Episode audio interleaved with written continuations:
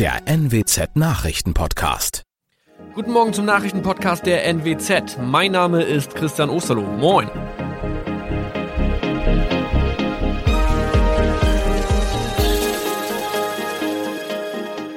Und das sind unsere regionalen Nachrichten am Morgen. Die Grünen wollen Moorstraße in Oldenburg umbenennen. Viereinhalb Jahre Gefängnis für Falschgoldhandel. Und Landkreis Kloppenburg meldet ersten Omikron-Fall. Der Name Moorstraße könnte laut den Oldenburger Grünen rassistisch aufgefasst werden. Deshalb fordern diese eine Umbenennung. Die Straße wurde allerdings nach Hermann Moor benannt, einem der ersten Siedler in der Gegend. Um Missverständnisse auszuschließen, beantragen die Grünen eine Änderung in Hermann Moor Straße. Dann müssten alle Anwohner ihre neue Adresse in ihren Pässen angleichen. Außerdem müssten Polizei, Feuerwehr, Rettungsdienste und Anbieter von Navigationssystemen informiert werden. Die Stadtverwaltung schlug vor, ein Zusatzschild mit Informationen zur Person Hermann Mohr anzubringen. So könne man alle Irritationen beseitigen. Tobias G. musste wegen dem Verkauf von Falschgold am Mittwoch vor das Landgericht Oldenburg. Nachdem der Schortenser bereits im Mai zu einer Freiheitsstrafe von mehr als drei Jahren in Jever verurteilt wurde, betrieb er seinen Handel auf eBay Kleinanzeigen weiter. Das wog bei der Verhandlung schwer auf. Der 27-Jährige schrieb in die Inseratsüberschrift das Wort plated, was so viel bedeutet wie überzogene und nur vergoldete Ware. Da im weiteren Anzeigentext aber die Rede von einem Reinheitsgrad war und die abgebildeten Goldbarren eine Seriennummer trugen, handelt es sich hierbei um eine Täuschung. Tobias G. wurde zu viereinhalb Jahren Haft verurteilt. Ein weiterer Fall der neuen Omikron-Variante ist am Mittwoch im Nordwesten bekannt geworden. Der Kreis Kloppenburg bestätigt, dass eine Frau bei ihrer Rückreise aus Südafrika am Hamburger Flughafen positiv getestet wurde. Sie befindet sich weiterhin in Hamburg in Quarantäne. Da die Frau im Landkreis Kloppenburg lebt, sei auch das Gesundheitsamt Kloppenburg für diesen Fall zuständig. Zuvor gab es bereits bestätigte Omikron-Fälle in der Wesermarsch und im Kreis Leer. Das waren unsere Nachrichten aus der Region. Weitere aktuelle News aus dem Nordwesten finden Sie wie immer auf NWZ Online. Und Aktuelles aus Deutschland und der Welt hören Sie jetzt von unseren Kollegen aus Berlin. Vielen Dank und schönen guten Morgen. Ich bin Maja Däne und das sind heute unsere Themen aus Deutschland und der Welt.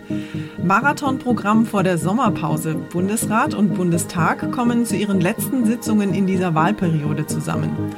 EU-Gipfel in Brüssel. Die europäischen Staats- und Regierungschefs beschließen einen härteren Kurs gegen Russland.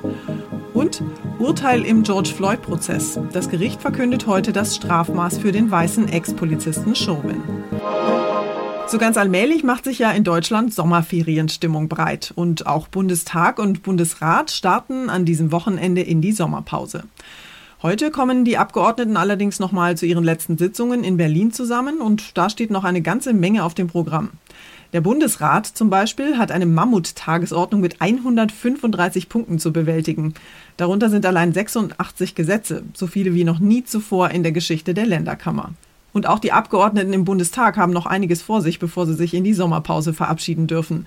Bereits in der vergangenen Nacht haben sie wichtige Beschlüsse auf den Weg gebracht. Unter anderem sind neue Regeln für Verbraucherverträge geplant. Mein Kollege David Riemer in Berlin hat sich das Ganze mal näher angeschaut. David, Handyverträge, Lieferverträge für Gas und Strom, das betrifft uns ja alle. Was ändert sich denn da demnächst?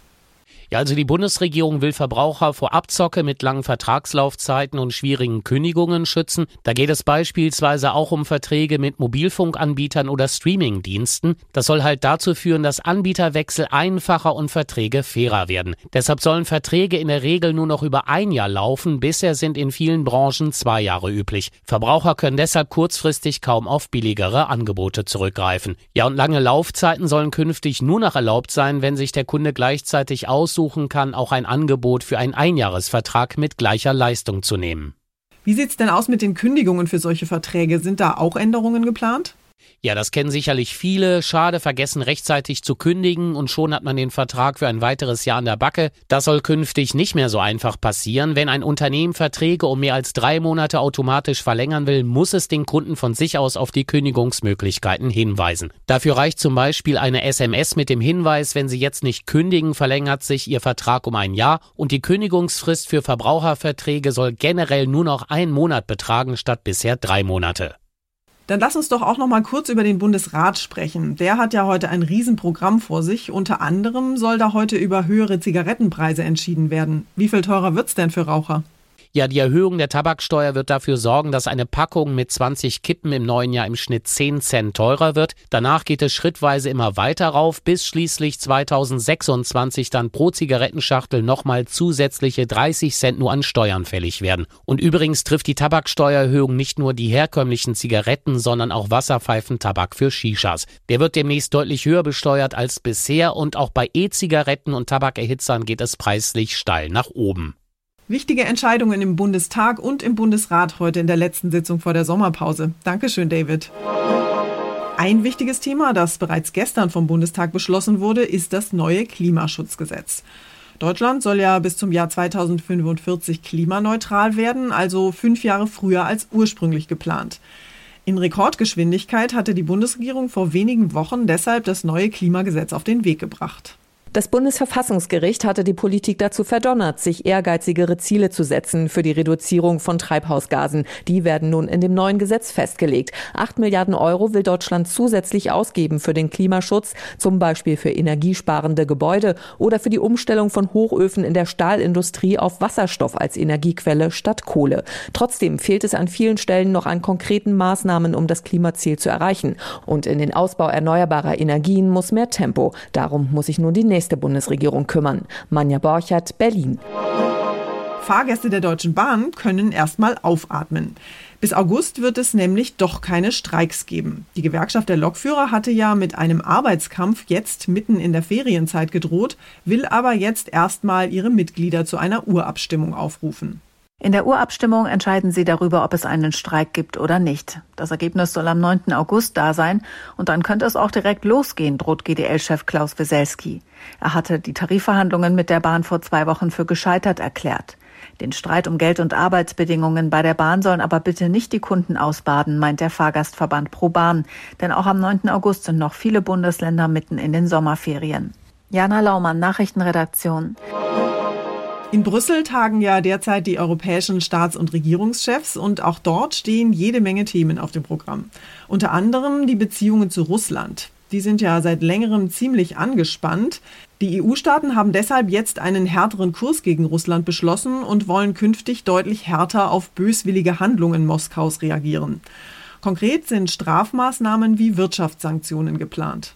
In der Gipfelerklärung hier aus Brüssel heißt es, es gebe die Notwendigkeit einer entschlossenen und koordinierten Reaktion der EU auf jede weitere böswillige, rechtswidrige und disruptive Aktivität Russlands. Deswegen müsse die EU die ihr zur Verfügung stehenden Instrumente in vollem Umfang nutzen. Gemeint sind mit böswilligen und rechtswidrigen Handlungen zum Beispiel Hackerangriffe und Operationen russischer Geheimdienste in EU-Staaten. Auch auf Fälle wie den des erst vergifteten und dann inhaftierten Kreml-Gegners Nawalny soll eine deutlichere und schnellere Antwort möglich sein. Aus Brüssel, Sarah Geiserde. Und wir schauen noch in die USA. Der Name George Floyd steht ja inzwischen symbolisch für Rassismus und Polizeigewalt in den USA. Der gewaltsame Tod des Afroamerikaners Floyd durch die Polizei hatte Massenproteste im ganzen Land ausgelöst. Und heute wird das Gericht das Strafmaß gegen den weißen Ex-Polizisten Derek Chauvin verkünden. Von den Geschworenen war Chauvin ja bereits in allen Anklagepunkten schuldig gesprochen worden. Das Strafmaß für den Ex-Polizisten Derek Chauvin hat immense Bedeutung und auch symbolischen Wert für den Umgang mit Polizeigewalt und Rassismus in den USA. Der gewaltsame Tod Floyds hatte im letzten Jahr tagelange Demonstrationen im ganzen Land ausgelöst. Chauvin hatte sein Knie gut neun Minuten lang auf Floyds Hals gepresst, während der gefleht hatte, ihn atmen zu lassen. Der Richter hatte im Zuge des dreiteiligen Schuldspruches die extreme Schwere der Tat anerkannt und ein hohes Strafmaß verlangt. Die Verteidigung dagegen will nur eine Bewährungsstrafe. Tina Eck, USA. Unser Tipp des Tages heute für alle, die mit dem Auto in den Urlaub starten. In Mecklenburg-Vorpommern und Schleswig-Holstein haben die Schülerinnen und Schüler ja schon Sommerferien und gestern war auch für die Kids in Berlin, Brandenburg und Hamburg der erste Ferientag. Millionen Deutsche sind also schon im Urlaub oder kurz vor dem Aufbruch. Und deshalb wird es zum Wochenende wohl ziemlich voll auf den Autobahnen. Wir haben mal mit Katharina Luca vom ADAC gesprochen und sie gefragt, wo es vermutlich längere Staus geben könnte. Die größte Staugefahr ist eigentlich am Wochenende immer am Freitagnachmittag, am Vormittag und frühen Nachmittag des Samstags sowie am Sonntagnachmittag. Staustrecken in beide Richtungen sind unter anderem die Fernstraßen zur Nord- und Ostsee, die Großräume Hamburg und Berlin, die A1 Köln, Dortmund, Bremen, Lübeck, die A3 Frankfurt-Nürnberg-Passau sowie die A8 München-Salzburg und die A95 B2 München-Garmisch-Partenkirchen. Viele machen in diesem Jahr in Deutschland Urlaub, aber es fahren auch viele mit dem Auto ins benachbarte Ausland. Wie sieht's denn da auf den Straßen aus? Beliebte Urlaubsziele sind natürlich Österreich, die Schweiz, Italien, Kroatien oder Frankreich. All diese Länder ermöglichen ja auch die Einreise wieder ohne Quarantäne. Das heißt, es ist davon auszugehen, dass sich über den Sommer auch dorthin die Staus fortsetzen werden. Zu den Problemstrecken zählen unter anderem Tauern, Fernpass, Brenner, Karawanken und Gotthardroute sowie die Fernstraßen zu den italienischen, kroatischen und französischen Küsten. Volle Straßen zum Sommerferienbeginn. Dankeschön, Katharina Luca. Und zum Schluss geht es bei uns heute um Maßkrüge und Dirndl in der Wüste. In Dubai soll nämlich in diesem Jahr ein zünftiges Oktoberfest stattfinden und zwar komplett mit Bierzelten, Schuhplattlern, Marschmusik und allem, was dazugehört. Die Stadt München ist natürlich nicht begeistert über die bierselige Konkurrenzveranstaltung in der Wüste und will gegen das Spektakel gerichtlich vorgehen. Julia Wassilko in München, was haben die Bayern denn für ein Problem mit dem Oktoberfest der Scheichs?